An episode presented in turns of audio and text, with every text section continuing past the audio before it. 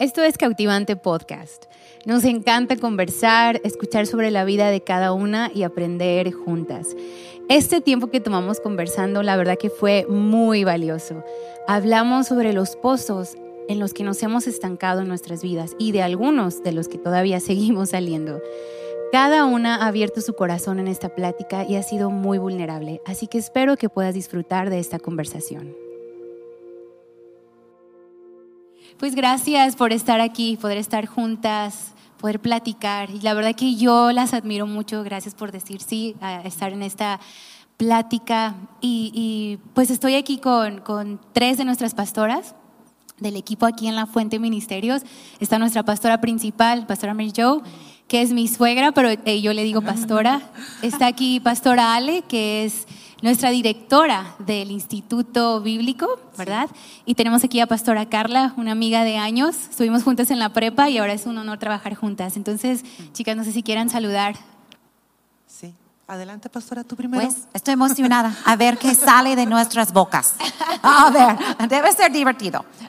Yo estoy muy contenta, estoy emocionada. Qué bueno que estemos juntas. Va a ser una buena conversación. Sí, igual emocionada, con nervios, pero quiero disfrutar esto al máximo y pues que todo el mundo pueda disfrutar también. Sí, la verdad yo les invité porque yo admiro mucho sus vidas. Ustedes han sido mujeres que han aportado tanto a, mi vida, o sea, me han ayudado. Creo que con ustedes he llorado, reído, este, nos hemos cocinado, dormido. Cocinado, dormido. Hemos viajado, o sea, es, es, ustedes son pilares en, mi vida. Entonces, para mí es muy significativo tenerlas en nuestro primer este, episodio para nuestro podcast y también nuestra primera plática, ¿verdad? Aquí juntas. Y pues quiero que, que, que las conozcan un poco más. ¿Verdad? Igual pueden seguirlas en sus redes, al final nos, nos dicen cómo las podemos encontrar en Instagram o en Facebook. Pero quiero hacerles unas preguntas un poquito, este, pues no son raras, pero nada más para que las puedan conocer, ¿verdad? Mi, la primera pregunta que tengo para ustedes es, ¿cuál es su comida favorita? Yo sé que cada una es diferente. Pastora es de Estados Unidos, Ale es de Ciudad de, México, Ciudad de México. Ajá. Carla, Nayarit, y yo también soy de Nayarit, ¿verdad? Entonces, no sé, me gustaría que compartieran cuál es su comida favorita.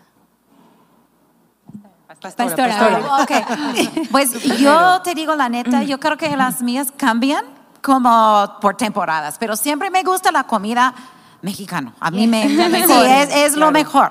Pero ah, yo digo, siempre regreso lo, lo mismo. Ahorita estoy pasando una etapa que me gusta la comida marrueco. Es, sí, Oh, marroquí, me ajá. encanta porque tiene como canela y ah, wow. Sí. mm, nuez mascobado, ¿cómo se llama? Ah, moscada, en, en sí. las carnes es qué riquísimo y poquito chile, pero siempre regreso a lo mismo que me da mucho consuelo y todo, y eso es caldo de pollo. Pero he hecho Qué casero rico. con jengibre y menta y qué rico. ah, sí, me encanta hacer ah, caldo de pollo. Es Pastora, mi- y usted es el mejor caldo de pollo, en verdad, ¿eh? Sí, en voy- verdad. tenemos que Perdón a mi mamá si entonces. escucha este podcast, pero amo su caldo de pollo. Sí, me, me- no sé, me encanta hacer caldo de pollo. Si estoy deprimido, pongo un pollo para hervir y pongo mis especias y Es todo. una buena y es poquito picante muchas veces, pero me encanta, me encanta el Sí. caldo de pollo. Qué Sí. rico, Qué rico. Y a ti, Carlita, tú. A mí, pues bueno, ah, amo el sushi, me gusta mucho el sushi. Ay, qué rico. Pero pues a mi esposo casi no le gusta, entonces no lo como mucho. Pero otra de mis favoritas es la pasta. Pasta en todas maneras, en todas formas, es así como disfruto mucho una pasta. Ah, yo soy taquera, ¿eh? Yo todo meto en tacos, Yeah. de verdad. Aún sí, de verdad, yo soy súper taquera. A mí me encantan los tacos. Y me gustan los tacos que son de cabeza, Ah. de lengua, De cachete, de ojo, de todas esas cosas. De que, seso. De seso. No, yo no puedo, ¿eh? Yo no puedo. siento. Y el pozole. Ya sé, son comidas raras. Pero aún el pozole a mí sí me ponga que le pongan, me gusta que le pongan surtidito y todo eso. Entonces siempre que tengo hambre, es lo que quiero, un- tacos. Y aún en mi casa todo meto en tacos. Entonces mi comida favorita, pues son los La tacos. tortilla. La tortilla, la tortilla en todas presentaciones. Sí. A mí me encanta el mole. Yo soy. Ay, qué rico, Mole sí. es mi comida favorita. Jessie lo come de vez en cuando, pero o sea, casi no, no hago. Pero para mí decir, ah, voy a, no sé, celebrar algo, quiero un mole. Sí, está rico. Eso me Sí, encanta. está muy rico. Me encanta, me encanta. Oigan, ¿y qué, cuál es su estación del año favorita? Uy. Bueno, tenemos que aclarar que aquí en Nayarit, pues no es como que es tenemos nieve, es como, ¿verdad? En. Tepic. y eso sí hace mucho calor. Pero a ver, no sé, ¿qué, qué les gusta? ¿Qué estación les gusta? La mía invierno, Yo también completamente invierno. Sí, invierno. sí, Amo el invierno. frío, amo Sí.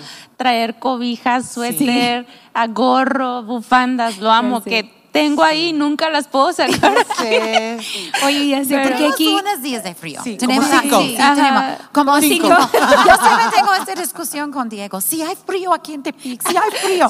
Pero casi siempre son como muy temprano, muy tarde. Llega el- la mediodía y Sí, quitarte la Claro. quitarte Sí, todo sí, lo que sí, traes.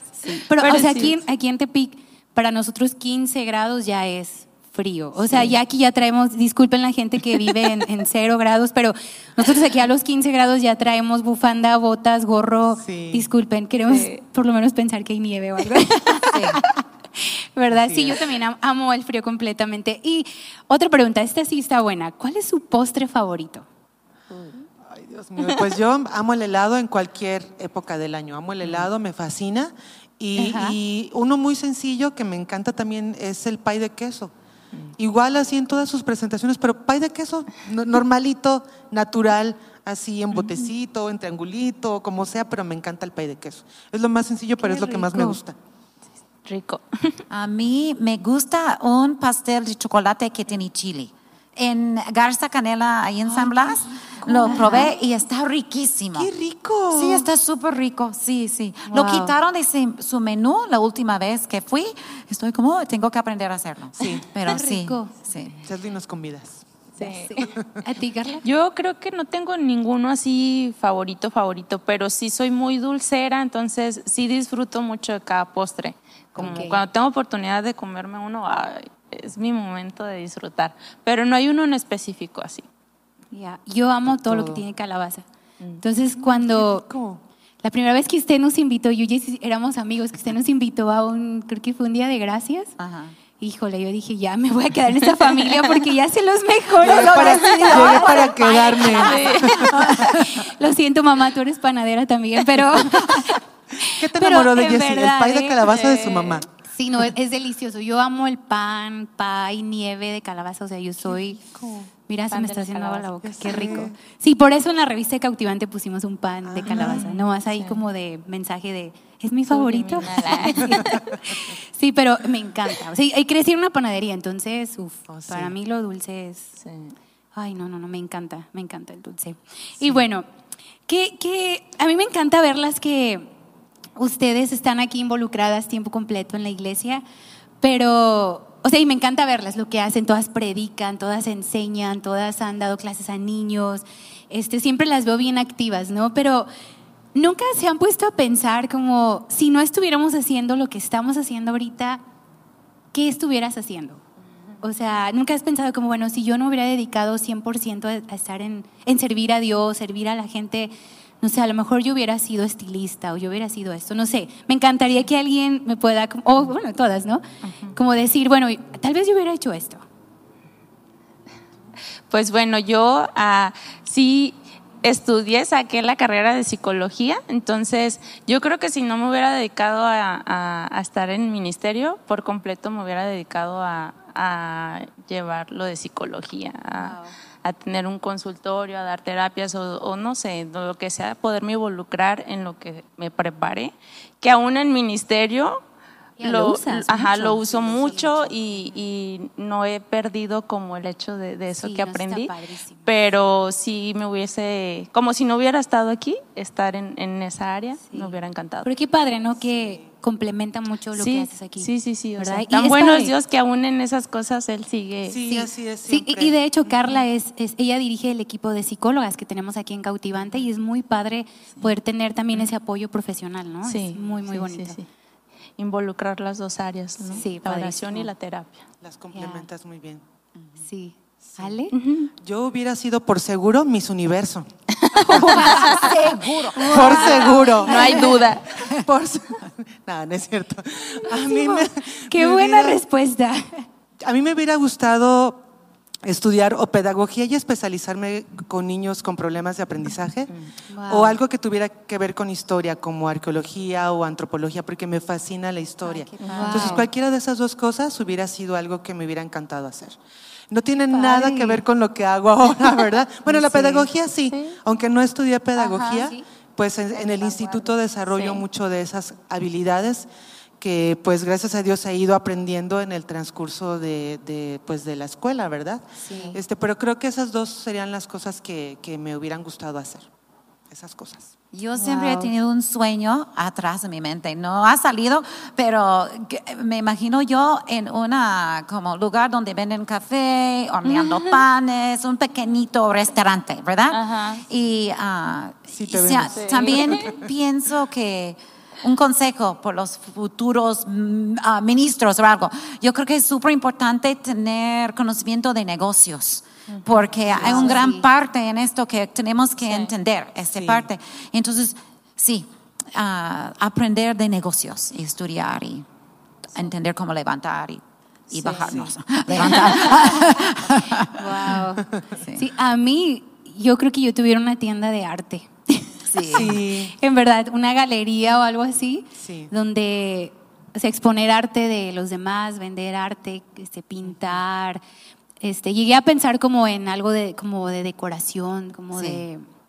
Creo que tengo un diseñador de interiores muy frustrado dentro de mí, junto con un diseñador gráfico muy frustrado dentro de mí. Pero yo creo que yo me estuviera dedicando a eso. Sí. Sí, Sí. Que ha sido padre que aún eso lo he podido aplicar aquí Sí, en la iglesia. Sí. ¿Verdad? Pero, pero yo creo que eso haría. Tuviera una tienda de cosas raras, no sé, muebles raros, o yo no sé, ¿verdad? pero, pero fíjese, pastora, que, que chistoso que Yesayael dice que su sueño es tener algún día una cafetería y vender pan raro y cosas así. ¿Jessy su hijo, sí, ¿A totalmente su hijo, bien conectados. Hacer sueño de secreto. No. Sí. Sí, no, pues, pero la verdad es que yo estoy feliz con lo que estamos haciendo. Yo creo que Sí, sí. yo hasta pagaría por hacer lo que hacemos. Sí. Creo que es un Sí. honor servir a Dios. Sí. Este, Sí. Creo que uno de los llamados que tenemos es buscar el bienestar de otros y vivir haciendo eso es Sí. algo Sí. Tan, tan, tan hermoso, ¿verdad? Y Sí. obviamente gente que es profesionista, o sea, pues Dios nos llama a cosas diferentes, sí, pero en verdad yo amo, amo la vida que tengo. sí, yo Sí. también. Amo la vida. Él- leí un libro donde hablaba de que casi el 80% del- de la humanidad no está feliz con su trabajo y no, no son, este, no se sienten plenos con lo que hacen. Aún wow. gente que gana miles de, Ah, de- sí, de pesos, posiciones de sueño, Sí. casas de sueño, dice, o sea, la mayoría no está contentos. Y yo cu- cuando leí este libro, en verdad me sentí feliz con lo que tengo. Sí. O sea, Sí. me sentí Afortunada. Exacto, Sí, así es. Sí, es exacto, cierto, como afortunadas. Amo mi vida. Sí, No afortunadas. es perfecta. No, pero no, no, no. Amo, amo Sí, lo que sí, estoy haciendo. claro. Y en verdad yo amo hacer la vida con ustedes, Ay, honestamente. gracias. en verdad, lo, lo amo, lo aprecio. Y, y tengo otra pregunta. Pues nuestras edades son muy diferentes. No vamos a decir las edades, chicas, porque no, eso ya es un poco incómodo. Bien. Pero, pero, bueno, ya todos ya estamos pues arriba de los 30, ¿verdad? Sí. Entonces no es como que estamos tan grandes. Doble de las Sí. 30. Yo también. Pero, ¿qué, qué le dirías? Porque yo, yo he estado pensando esto, o sea, yo ahorita veo, yo ya tengo 32 años, ya lo confesé, pero a veces veo a las chicas de 16 y luego yo me veo como, wow, cuando tenía 16, 17. ¿Qué, qué le dirías, o sea, a, a Mary Jo de 17 años, a Ale de 17 años, a, a Carla de 17 años? O sea, si tuvieras la oportunidad, obviamente no es posible, pero ¿qué te dirías a ti misma? Yo, ah, yo. Carla, me ve tú primero, tú primero. Vas a ver. Ah, pues yo creo que yo me diría a mí misma que, que me relajara, que me relajara, que aprendiera que, que la vida es, es muy bonita, aún como tú dices, ¿verdad? Con las cosas difíciles. Y Sí. que todo ah, me, me serviría en un momento dado, tú también lo mencionaste, que todas esas cosas buenas y malas que, que, pues, que me pasaban en esa época me servirían y harían de mí una mujer que ama a quien es. Wow. Entonces yo creo que eso le diría, relájate, ay, vas a estar bien. Wow. Todo va a estar bien al final. Creo que eso fue lo, lo que yo le diría a la Ale sopenquita de esa edad. Wow. Sí. Pastora. Ah, yo creo que yo diría, ah, a ver si lo expreso bien eso, no eres la persona que te han dicho que, Ajá. que- Oh, quién wow. eres, porque pues crecí eh, con dislexia y con problemas en mi casa y ah, básicamente me, me metieron en una escuela con niños retrasados. Entonces yo crecí wow. con tantos complejos, pobres niños que... Pero yo crecí con muchos complejos hasta la prepa, 17 años, yo quería morir y y pensando si podría regresar, yo diría, corre a los brazos de Dios. Sí. Le- Lo que Wow. cambió mi vida fue el verso Isaías 62. Yo agarré mi Biblia un día enfrente de mi casa, de mis papás. Había como una escuela, fui al pasto y le dije, Dios, yo quiero morir, yo no quiero vivir. Abrí mi wow. Biblia por accidente, como leí Is- Isaías 62, y Dios dice, voy a cambiar tu nombre, vas a Oh, ser wow, una persona como exitoso, tú no eres quien te han dicho Wow. quién Ajá, eres, sí. tú eres esto. Wow. Entonces yo digo, ay, vivimos con tantos complejos. Sí, yo creo sí. que he durado toda una vida, es- ya voy por 60, que por fin me siento bien en mi propia piel. Sí. Wow. Como apenas, ¿verdad? pero, pero sí, es lo que yo diría. Wow, Carla. Bueno, yo creo que yo le diría una, yo creo que tres cosas, pero la primera, no eres una víctima. Ah, creo que pasé por muchas circunstancias o situaciones que me hicieron sentir como pobrecita de mí. Entonces creo que una de las verdades que yo me hablaría fuera, no eres una víctima. Otra sería, eres digna. Igual, las mismas situaciones que viví ah, me hicieron sentirme que yo no era aprobada, que yo no era digna, que era sucia, que no valía. Entonces, creo que esa sería otra de las palabras claves que me diría. Y la última yo creo que sería, no tengas miedo a ser vulnerable. Porque a veces tantas situaciones difíciles como que te hacen poner un caparazón, ¿no? Sí, hacernos y, duras. Ajá, y, y quieres llevar tú todo y, y verte muy fuerte y controlar las situaciones, cuando a veces lo que trae más sanidad es que simplemente seas vulnerable, o sea, Sí. te muestres, ¿no? Y, y eso es como puede llegar más sanidad a ti. Entonces, yo creo, yo creo la última a veces todavía sigo así como que, ay, cuesta, da miedo ser vulnerable, ¿verdad? Sí, sí, pero sí, pero yo creo que serían tres cosas que desde esa edad me diría. Wow, sí.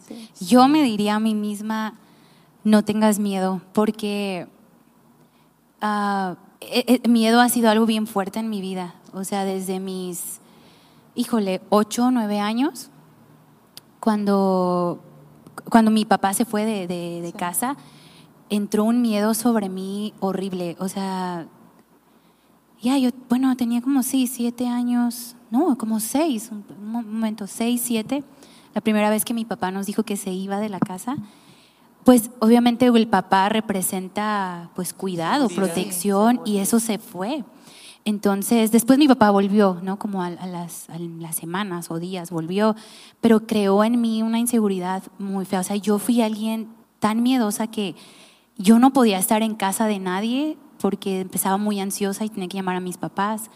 Este, yo, mi mamá me llevó a clases de danza, imagínense, y a un gimnasio, y yo no podía estar porque yo decía, no van a volver por mí. Eh, tuve mucho miedo en muchas cosas, o sea, hasta el simple hecho de subirme a un elevador. O sea, era un pánico, no podía subirme a un elevador. Aviones, la primera vez que volé fue, o sea, horrible. Pero, o sea, platico esto, pero también en mi vida, como con decisiones, a veces ir a la playa me daba un pánico agarrar la carretera, pero era, era miedo, miedo Sí, de sí. todo, o sea, miedo de salir de mi casa, miedo de voy a hablar en público, miedo de, de voy a, a ¿sí me entiendes? Como hacer cosas, o sea, era un miedo horrible y creo que todavía sigo venciéndolo, ¿no? Pero yo, yo, yo le diría a mi mí de 17 años, "Ey, o sea, no tengas miedo, Sí. Dios ahí está contigo. Así es. Y en verdad esto fue algo muy fuerte para, para mi vida y, y me gustaría que pudiéramos ahorita compartir qué, qué, qué pozos. He tenido mucho esto en, en mi corazón. Leí un libro de, de, de una autora que ella empezó a hablar, el libro se llama Liberada y me llamó la atención no, no me considero ahorita como que ah, estoy atado, ocupo liberación o algo así, ¿verdad? Pero obviamente todas, ¿no? En cierto Sí. punto en la vida. Pero dije, quiero leerlo, quiero leerlo. Y ella empezó a hablar sobre los pozos en los que muchas estamos estancadas o pasamos por, por ellos y pudimos salir. Y me, me encantaría que pudieran compartir ahorita un poco de eso ustedes. Que, ¿En qué pozos estuvieron estancadas? En mi caso fue el miedo. yo, yo estuve en un pozo de abandono por muchos años. O sea, aún casada todavía estaba en ese pozo y fue todo un proceso de salir. Yo el hecho de que mi papá se fuera, nos dejara por otra familia, por otros Sí. hijos, este, nosotros somos cuatro hijos, fue muy duro para mí. Personalmente me arruinó la vida. Y la primera vez que mi papá nos dijo, los voy a dejar, yo tenía como seis años.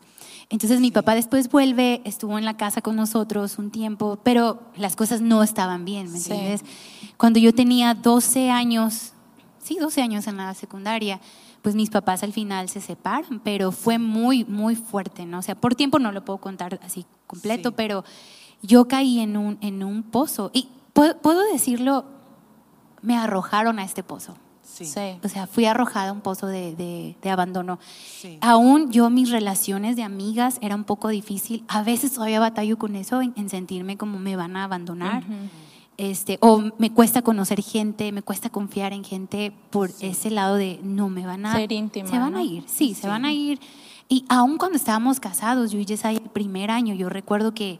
O sea, pero era inconscientemente, Sí. yo lo hacía de. Ay, pues un día me va a dejar, ¿no? En verdad, o sea, bien fuerte. Aunque yo no lo decía, yo recuerdo una vez que Jessie me agarró de los hombros en la cocina. Imagínate, Jessie está grande, ¿no? Así, este, impone miedo. mucho, aunque es un Winnie Pooh. Yo digo que mi esposo es un Ay, Winnie Pooh, pero me agarró de los brazos y yo recuerdo que me dijo, Mimi, yo no soy tu papá. En verdad Sí. fue tan fuerte, yo me quedé así en shock, me dijo, yo no soy tu papá, yo no te voy a abandonar, yo no te voy a dejar. Ese día yo sentí que Dios me, o sea, en verdad sentí como me sacó. Sí. O sea, de ahí y, y como dice el Salmo 40, no me sacó del lodo cenagoso y me puso sobre suelo firme. y mientras yo caminaba me fue estabilizando y siento que mi vida ha sido estabilizarme en esto que ha sido el abandono. Entonces me gustaría que pudieran compartir ustedes un poco de en qué pozos de sus vidas han caído, cómo Dios las ha sacado. ¿Pastora? Yo, yo creo que lo- Tú primero, no es lo mismo, pero la misma cosa, eh, lo mismo pasó conmigo. Pero ah, yo viví con muchas crisis en mi casa. Mi mamá tenía un estilo bipolar, no fue severa, fuerte. pero siempre viviendo con alguien así es casi viviendo Muy con alguien borracho. Como Sí. tú Wow. nunca sabes cuando entras a la puerta qué ¿Cómo va a esperas. estar? Va a tirar Sí. algo a ti, va a animarte o algo. Sí. Entonces, muchos pleitos y muchas crisis. Entonces, primer parte de nuestro matrimonio, Diego tenía que agarrarme y, y decir, Mary, yo siempre esperes que un crisis va a pasar. Y Dios tenía que sanar mi Sí. corazón Wow. por muchos años, hasta que caímos en crisis aquí en Tepic, los tres años que vivimos con... Y, era- y abrí la casa hogar. Y, y- pero Dios me dio madurez en, en, en Wow. esta crisis, como, si puedo, si puedo aguantar, esto va a pasar. Yo tenía la confianza en Dios, ¿verdad? Sí. Y ah, entonces entré en vivir en un ministerio, un ministerio que es lleno de crisis, Todo ustedes saben, Sí, ¿verdad? claro. Sí, Y- todo el y, pero puedo aguantarlo porque hay madurez. ¿verdad? En no esperar que esta crisis va a tomar control de mí. Yo con Dios tomo Sí. control sobre crisis, Así ¿verdad? es. Así. Sí, Wow. que sí. sí. Sí, Ale. ¿Yo? Este, pues eh, yo he estado en, en muchos pozos a lo largo de toda mi vida, ¿verdad? He estado en muchos pozos, pero yo creo que el, el que más ha marcado significativamente mi vida en, en- ya ahora de adulta es un proceso de adopción que pasamos mi esposo y yo hace unos ya cuatro años, creo. Ajá. y que fue muy difícil el proceso antes, durante y después. Eh, no concretamos el, el proceso de adopción, se interrumpió, pero sentimos que nos sobrepasó la situación. Y fue algo muy duro porque ah, igual yo también sufrí abandono, este, yo también sufrí una infancia difícil Y, y- y pensábamos que mi esposo estuvo en, en un orfanatorio unos años, creció así. Entonces pensábamos que, que teníamos la empatía suficiente y el amor suficiente para lograrlo. Entonces cuando no se concretó fue algo muy duro para nosotros. Y no nos dimos cuenta, nos dijeron que íbamos a pasar un proceso de duelo, pues la realidad es que no nos dimos cuenta el momento en el que estuvimos en depresión. Y, Oh, wow. y fue muy duro, fue muy difícil el sentir el fracaso de, de- de yo a no, no ser tampoco lo suficiente, así sentía yo, ¿verdad? Que no era lo suficiente para tener esto. Y yo recuerdo una vez que platicaba contigo que yo decía, yo creo que fui muy egoísta porque yo quería dejar un legado a alguien y no tenemos hijos. ¿A quién lo vamos a dejar? Y recuerdo tus palabras perfectamente, animándome muchísimo. ¿verdad? Ey, y nosotros y tantos, empezaste a mencionarme tantos estudiantes y Dios sanó mi corazón con eso, ¿verdad? Sanó Ay, mi corazón con eso. También recuerdo Pastor Diego hablándonos, diciéndonos, pues es que ustedes tienen a tantos que, que tienen que entregar este amor. Y, y Dios me habló esto, como, Sí. ¿sabes qué? Es el corazón correcto, pero no es la manera correcta. Entonces Wow. te voy a dar más amor, un corazón más grande para amar, que me asustó, la verdad, porque siempre amar, pues es muy, es muy bonito, pero también es, ay, ¿verdad? Muy retante. Y, y, este, y esa fue la manera en la que Dios sanó mi corazón. Pero la verdad fue, yo sentí así como dice el verso, ¿verdad? No, no poder pararme firme en nada, ¿verdad? Es como todo se movió, este, un fracaso total, así sentíamos. sí. Y este, Sí. sin, sin ninguna autoridad, ni siquiera de amar a alguien más o de recibir amor de alguien. Fue horrible, ¿verdad? Pero Dios sanó mi corazón con eso. Y, y la verdad es que uh, uh, todas ustedes me ayudaron muchísimo en ese, en ese periodo, en esa transición. Sí. Cada una aportó con conversaciones, con oraciones, a que Dios Sí. también contribuyera, bueno, a que ustedes, Dios les usó a contribuir para sanar mi corazón. Y es que sabes que, Ale, o sea, estar en un pozo, no sé si les ha pasado como cuando vas a la playa, que te llega el agua y te empiezas a hundir, pero Sí. estás tan viendo cómo te hundes que estás Sí. enfocado en eso, ¿no? Y Sí. creo Sí. que en un pozo te estás hundiendo y estás, o sea, en verdad tu mirada está abajo, como me sigo hundiendo, y eso te distrae de todo. Y algo que, que- que me di cuenta es en un pozo, obviamente es, es un lugar profundo, oscuro, no hay ventanas, entonces no, no hay nada de esperanza, no es como que, ah, puedo ver un lugar allá bonito al que tal vez puedo llegar, entonces es una esperanza Sí. de... Y, y sé que, o sea, sabemos, la única forma de, de- de tener esperanza en un pozo es alzar la mirada, pero también cuando alzas la mirada, la luz lastima un poco, pareciera que lastima y pareciera que te quiere dejar ciego, entonces es más fácil volver a... Mis pies se siguen hundiendo. A lo que es familiar. Exacto, y- te sigues manteniendo hundiéndote, Sí. ¿verdad? Pero, pero, o sea, yo amo ver cómo ustedes en verdad alzaron su mirada Sí. y no fue fácil, obviamente. Sí, no. O sea, la luz a lo mejor lastimaba un poquito, teníamos que hacer cosas incómodas para salir.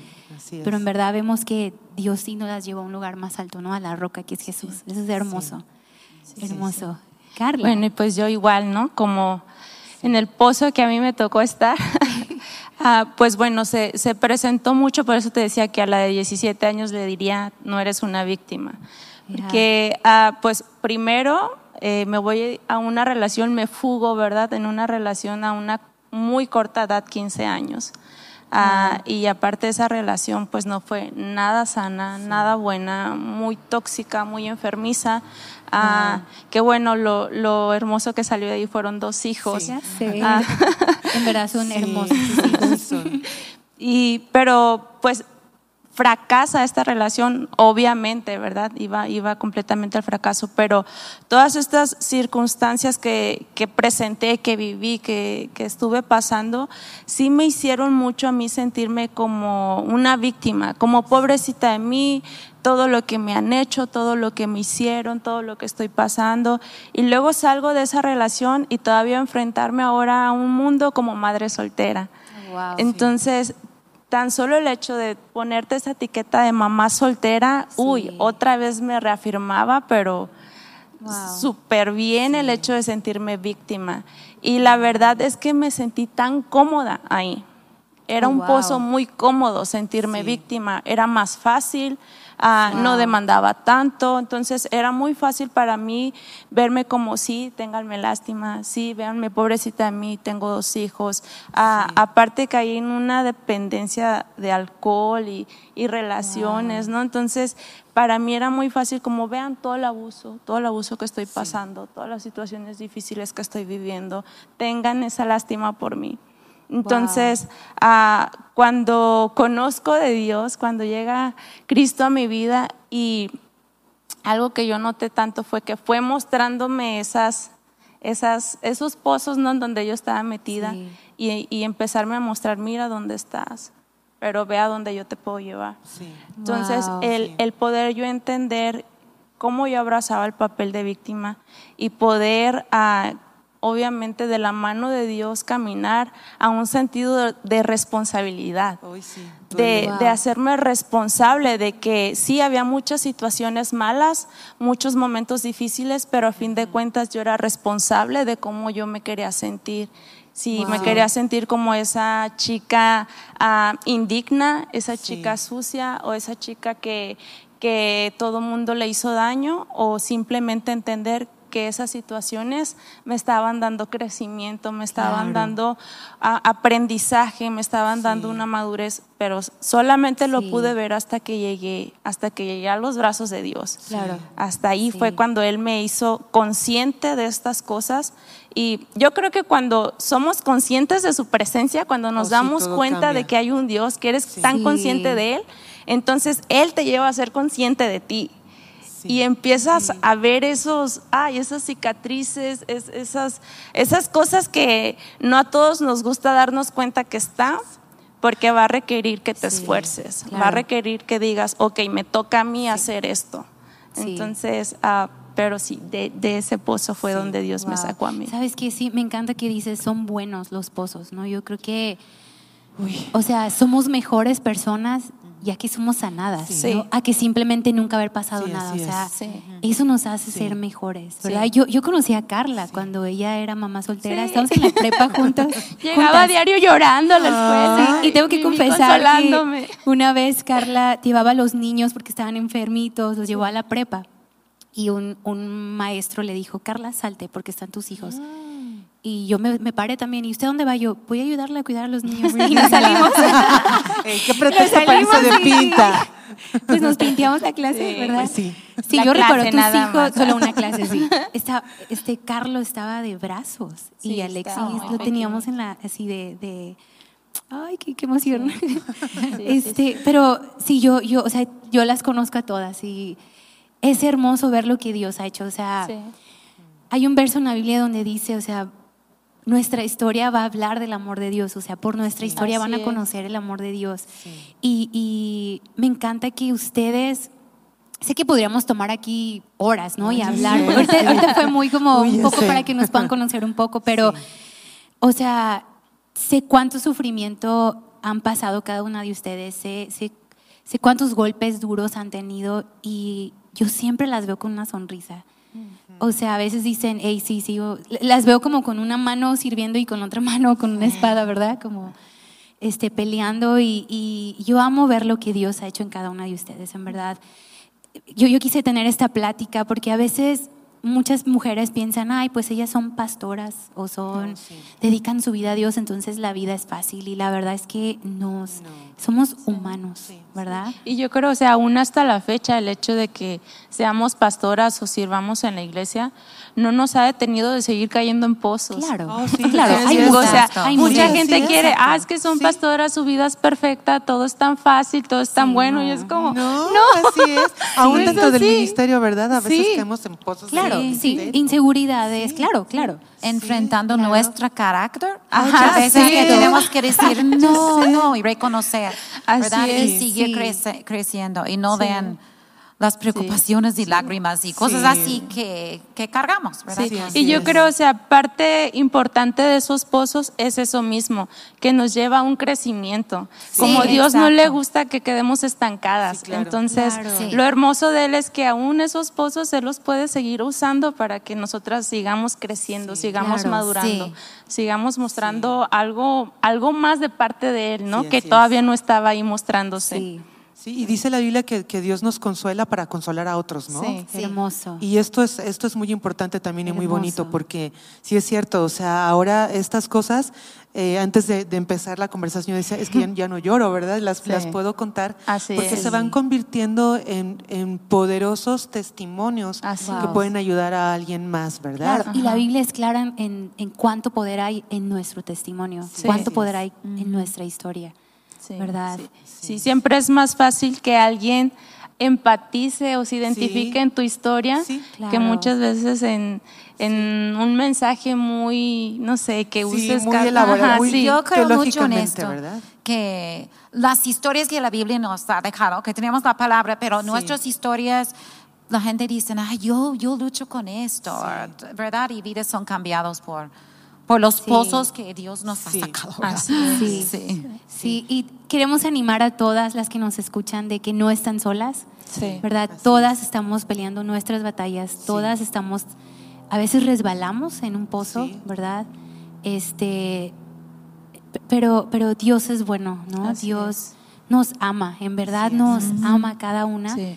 Y, y, o sea, es hermoso ver lo que Dios ha hecho con nosotros y lo que Dios sigue haciendo con cada mujer que es, es, es parte de, de Cautivante. Entonces, estamos muy, muy emocionadas por seguir teniendo estas pláticas sí, juntas y poder seguir compartiendo, ¿no? O sea, todas tenemos nuestras inseguridades, todas tenemos nuestras, muchas, nuestras peleas de día a día, ¿no? Pero me encanta el Salmo 42 que dice, me sacó del, del fango, ¿no? Del lodo, me puso sobre terreno firme y me estabilizó en mi caminar, ¿no? Pero Sí. después si sigues leyendo ese verso me encanta que dice, y me da un canto nuevo Sí. Sí. me da un canto nuevo y eso me encanta que, porque eso veo en ustedes. Yo veo un canto nuevo cada, cada día, en verdad. Cada reunión que las veo, yo amo- bueno, yo que estoy en la plataforma, me encanta ver siempre sus sonrisas y yo sé que a veces sé sus batallas porque platicamos mucho, pero verlas adorar y alabar a Dios y siempre estar ahí de ánimo para otras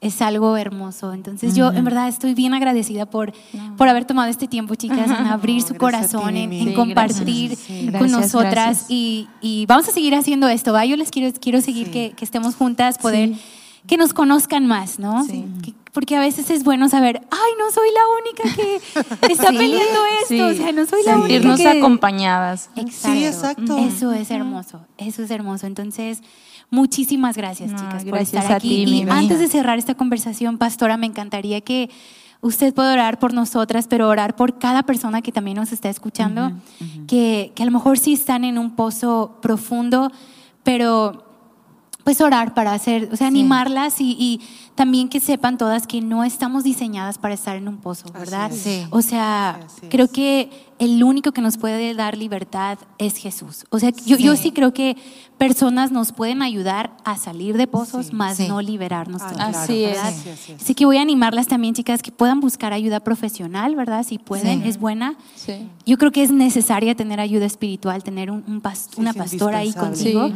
¿verdad? Sí, sí, es Y- pero la verdad es que al final de cuentas es solo Jesús quien nos, Así quien nos va a Sí. liberar. Solo Jesús, ¿verdad? intimidad con él. Sí, o sea, Sí, José, sí, podemos ver en la Biblia que José, cuando sus hermanos lo arrojan a un pozo, este, lo sacaron los mercaderes, ¿no? Sí, las- sí. De Egipto, ¿no? Lo sacaron. Y vemos que lo sacaron del pozo, mas no era libre todavía José. Ajá, Sí. se fue de esclavo todavía. Entonces, queremos vivir en completa libertad. Así, Así que, es. pastora, si puedo orar por, por nosotros y con eso terminamos esta plática. Ok, muy bien. Gracias, Señor Jesús, por este hermoso tiempo que compartiendo las batallas, los pozos en que hemos estado y como tú nos has sacado. Y yo pido, Señor, por cada persona que está escuchando, Señor, a los que nos te conocen, Señor, ah, pues nomás muestra tu amor a ellos, Señor. Ayúdale, ayúdales a salir de cosas difíciles, Señor. Yo pido que, que tú consuelas los que están sufriendo en este momento porque hay mucho, muchas cosas pasando que están fuera de nuestro control en este mundo, en este momento y, y pedimos que que tú muestras tu poder en estas situaciones, porque nada está fuera de control mientras que tú estás en el trono y gracias que tú tienes el control.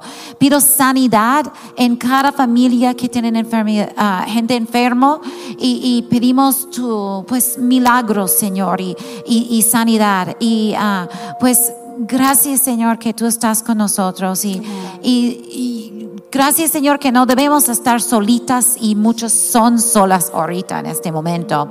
Y, y nomás pido en cada crisis, en cada corazón que se sienta abandonada y muy sola, que tú muestras un milagro, una palabra de fe por medio de nosotros, una, una palabra de ánimo, una nota en inbox en Facebook, Señora, en, en Instagram, donde sea, Señor, y no más que levantamos con valor y anima- animamos uno al otro en ti y, y tu amor y la esperanza que tú quieres dejarnos, Señor.